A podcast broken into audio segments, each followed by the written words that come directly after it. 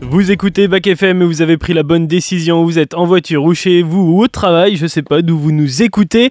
Quand on est en retard, on fait pas semblant. 13h08 exactement. Avec mes invités dans quelques secondes, on va parler d'une filière du BTS euh, agricole de Chaluis. Mais juste avant, on fait le point sur les infos de la mi-journée. C'est parti.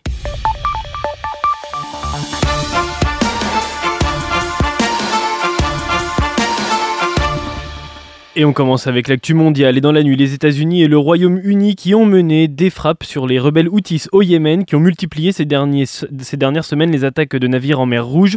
Les frappes ont visé des radars et des infrastructures de drones et de missiles. Joe Biden s'est félicité du succès d'une opération défensive. Les États-Unis et la Grande-Bretagne doivent se préparer à payer un prix fort et supporter les lourdes conséquences de cette agression, a menacé le vice-ministre des Affaires étrangères des Houthis. Rayad, de son côté, a aussitôt fait part de son inquiétude et appelé à la retenue alors que le Moyen-Orient est déjà au bord de l'embrasement avec la guerre Hamas-Israël. Et puis il ne peut pas s'en empêcher. Donald Trump a une nouvelle fois transformé hier son procès civil pour fraude financière en tribune politique, dénonçant une ingérence électorale à quatre jours du vote des républicains dans l'Ohio. Ils veulent s'assurer que je ne gagne plus jamais les élections, a lancé Trump, tout en affirmant que la, que la procureure générale le déteste. La décision du juge Engoron pardon, est attendue dans les prochaines semaines. La procureure a demandé une amende de 370 millions de dollars et la liquidation des sociétés gérant ses actifs comme la Trump Tower par exemple. Et la bande-annonce d'un des films les plus attendus cette année est sortie hier.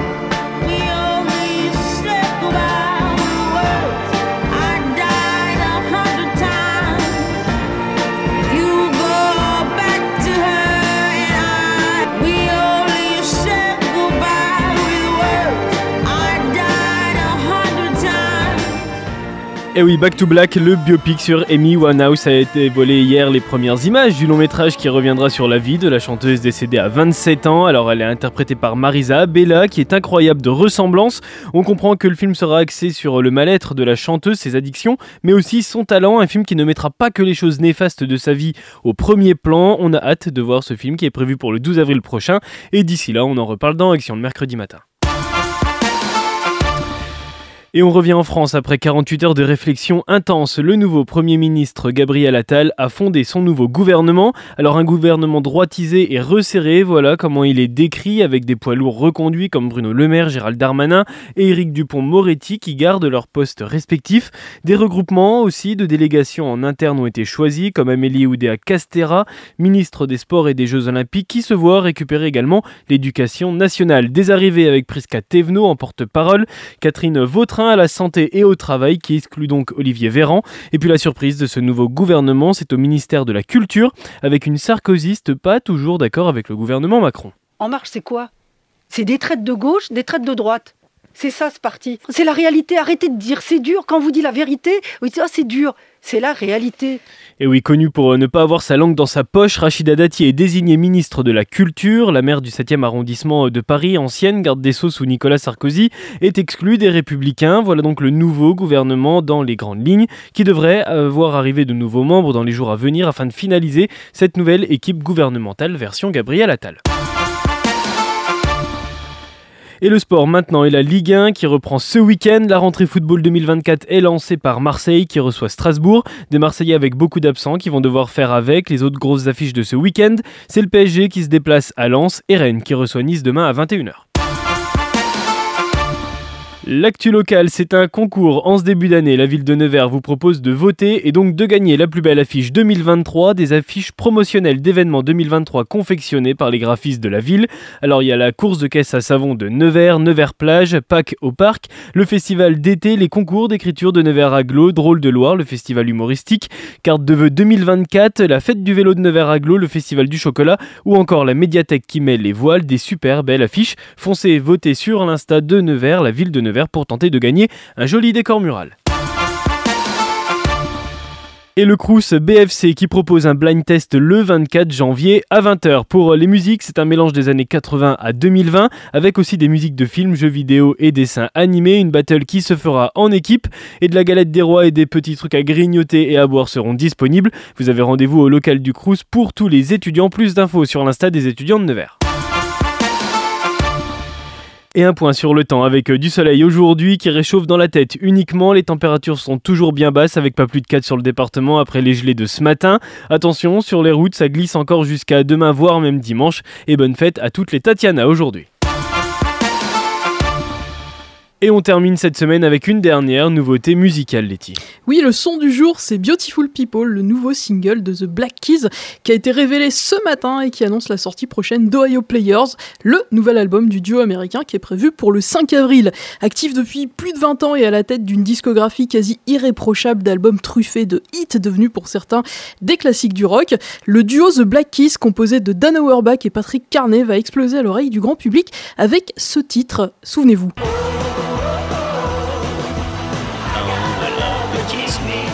Bien sûr. Ah oui Théo, tu l'as reconnu tout de suite ce titre. Hein.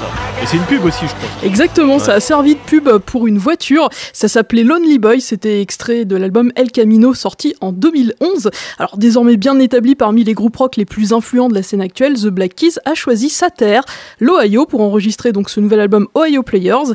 Et pour ajouter un petit peu de piment, notre duo a invité des potes à se joindre à la fête. On trouvera donc sur ce douzième album des collaborations avec Noel Gallagher de d'Oasis. On parlait de son frère en début de semaine.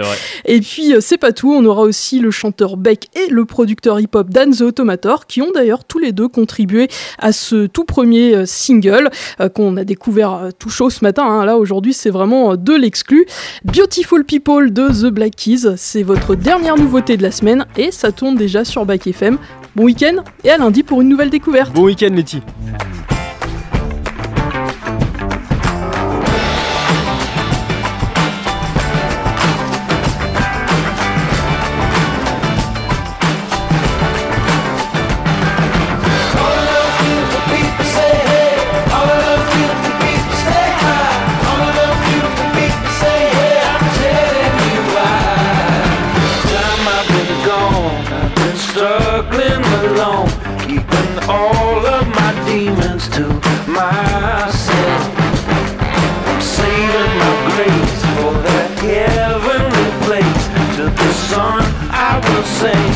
my soul.